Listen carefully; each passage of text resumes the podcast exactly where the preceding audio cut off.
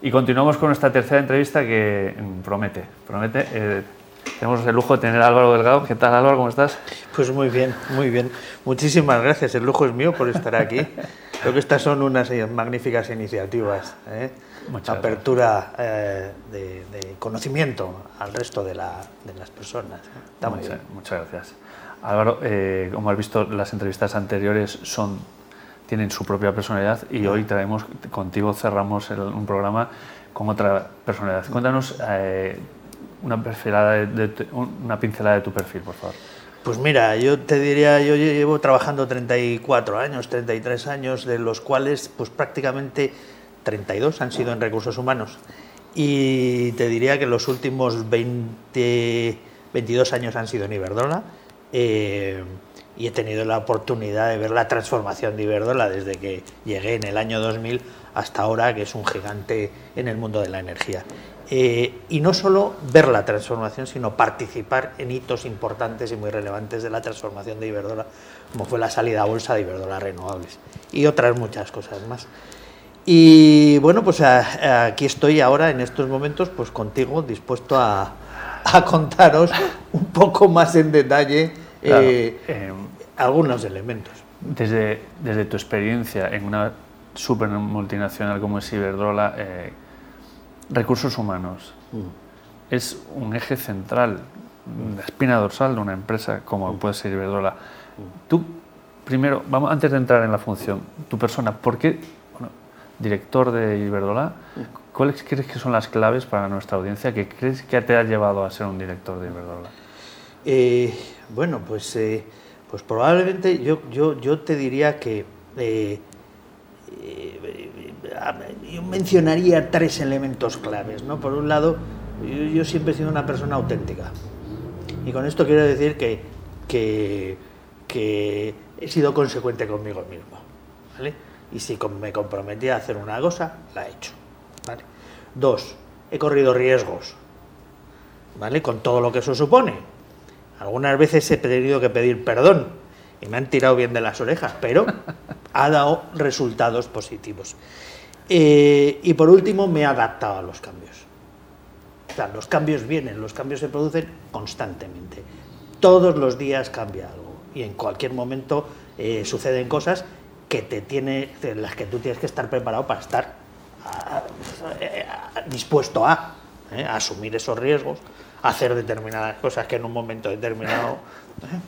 Eh, lo, que me cuentas casi, casi es genético o, se puede trabajar, porque...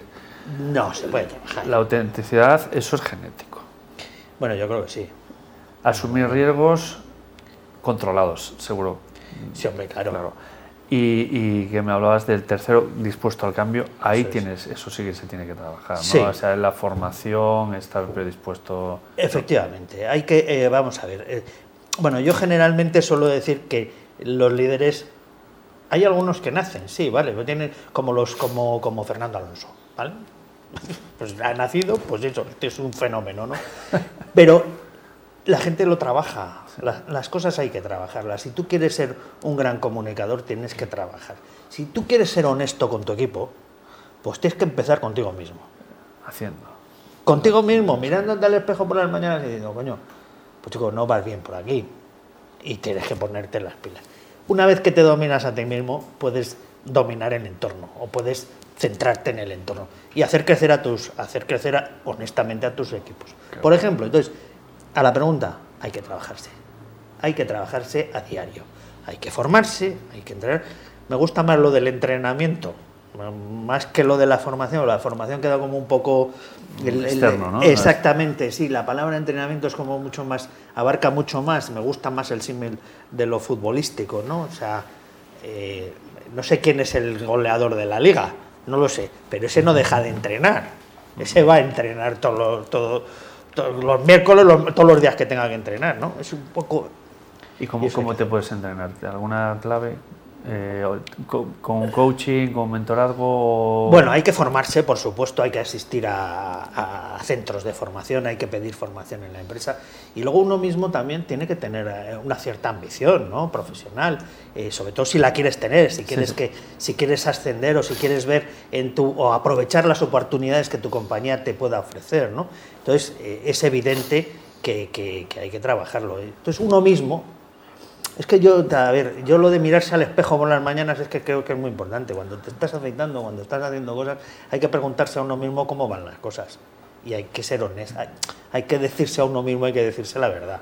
Entonces, probablemente, pues, de esas conversaciones que uno tiene con uno mismo, eh, no estamos locos, pues uno puede decir, coño, pues sí, pues efectivamente, joder, pues el francés lo tengo.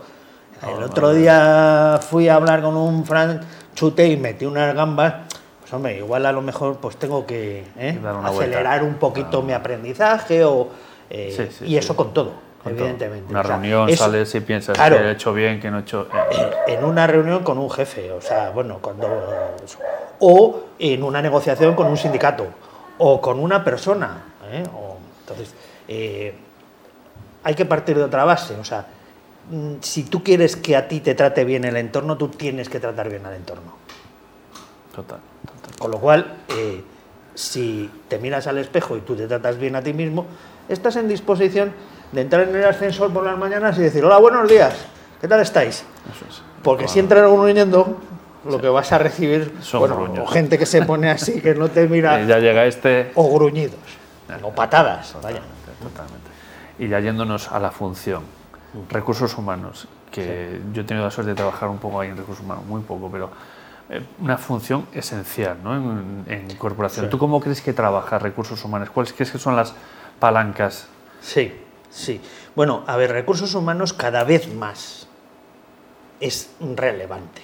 En la, y cada, cada, cada, cada año que pasa, yo creo que tiene más importancia. Yo creo que ahora mismo, junto al CEO, es una función clave por todo lo que está pasando. La Great eh, Dimission, la Great Attrition, la, la, eh, la, convertir la, renuncia en, en, atractivo. ¿Quién tiene las mejores herramientas para dotar a la compañía de eh, sex appeal para los candidatos? Recursos humanos. Por ahí pasa. Recursos humanos. Aliado con el negocio. Sí, sí. Aliado con el negocio. Nada de socio. De tú a tú nada de eh, socios, no, no. Parte del negocio, ¿vale? Recursos humanos, que es quien diseña las estrategias. Uno, para mí fundamental, mantener el talento que tiene tu compañía. Y dos, que también es fundamental, que ese, que ese talento crezca, que ese talento se desarrolle. O sea, lo del entrenamiento. Hacer crecer al talento dentro de tu compañía. Yo creo que esas son las, dos labores claves. Luego, aparte de todo esto, pues, pues, pues eh, tienes que alinear el propósito de la Dirección de Recursos Humanos con el propósito de la compañía, para que haya uniformidad en las, en las, en las políticas y, y ya yéndonos un poco más allá, pues en estos momentos la Dirección de Recursos Humanos juega un papel clave en todo lo que es el desarrollo del dividendo social. Cada día más, cada día más las compañías eh, tienen que dar eh, respuesta al dividendo social. El dividendo económico es el que reciben los accionistas. Eh, tantas acciones, tanta pasta. Y el dividendo social es lo que hace la empresa por, por, la sociedad. por la sociedad. Es el legado de la empresa. Es cómo trata, cómo funciona y hace su desempeño de su gobierno corporativo cómo trata al medio ambiente y cómo trata a la sociedad donde está presente. Entonces, esa S, en términos de, sostenibilidad, estos son los factores SG, eh, el ESG famoso que denominan los... La S cada vez más la tiene que liderar recursos humanos. Qué bueno. Cada vez más. Qué bueno. Cada vez más. Entonces, la función de recursos humanos es clave. Hoy en día, pues para más te diría, fíjate tú, temas de diversidad e inclusión.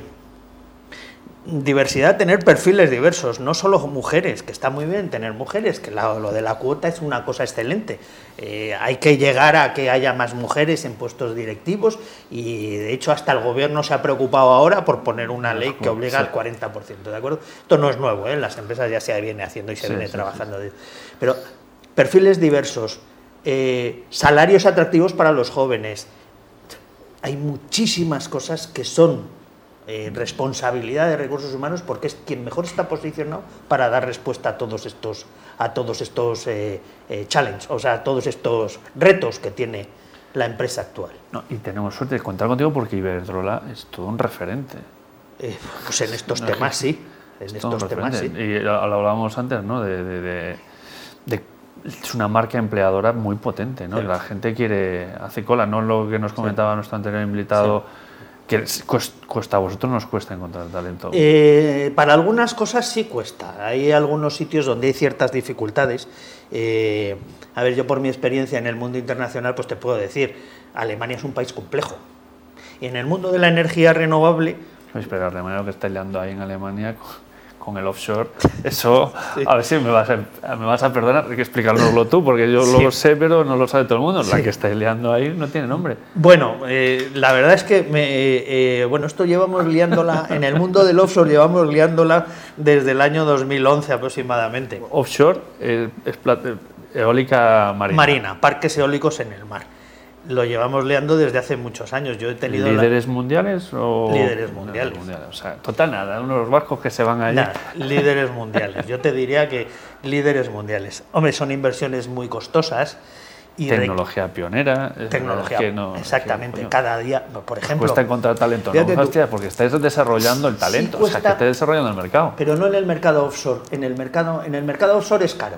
Vale, vale. Porque es una burbuja. O sea, el mercado offshore tiene un problema per se, y es que todos los países en el mundo, pero vamos, concretamente en Europa, todos los países tienen su plan de transformación energética. Todos quieren llegar al 2030 y luego al 2050 con limpios. limpios ¿vale? Entonces, entonces, ¿a qué te obliga esto? Pues a transformar tus fuentes de producción de energía.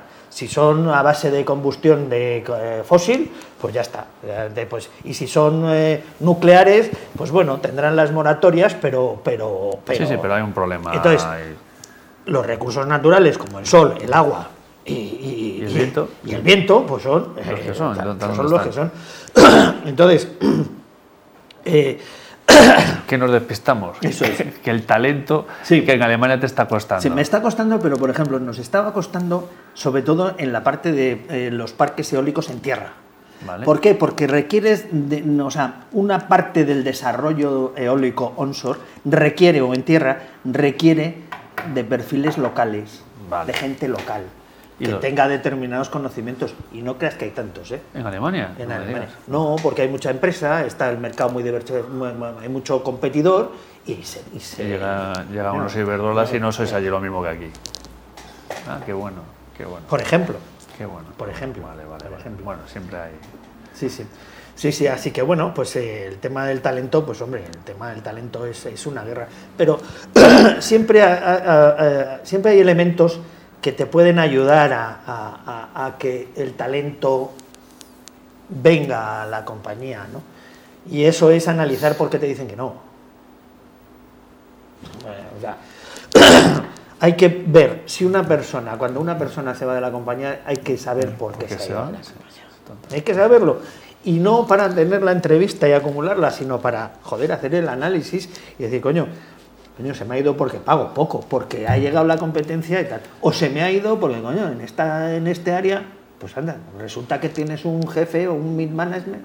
Que no está, no está respondiendo. es un tío arisco, ¿no? Entonces, mm, esto hay que mirarlo siempre, yo siempre lo, lo, lo, planteo así, para corregir. No tienes que coger al jefe ese y despedirle.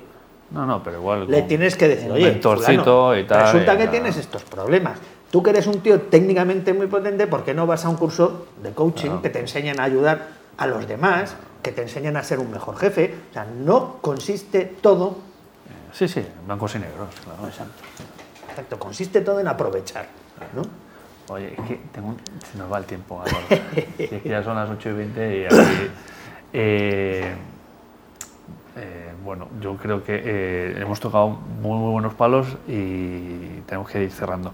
Recomiéndame un libro, Álvaro. Pues mira, eh, bueno, te podría recomendar unos cuantos porque el otro día pasé por la, por la librería. el que tengo entre manos, el que tengo entre manos es aquí se titula Aquí no hay reglas y lo ha escrito el, CEO de, Netflix con Erin Meyer, que es una em, profesora de, del INSET.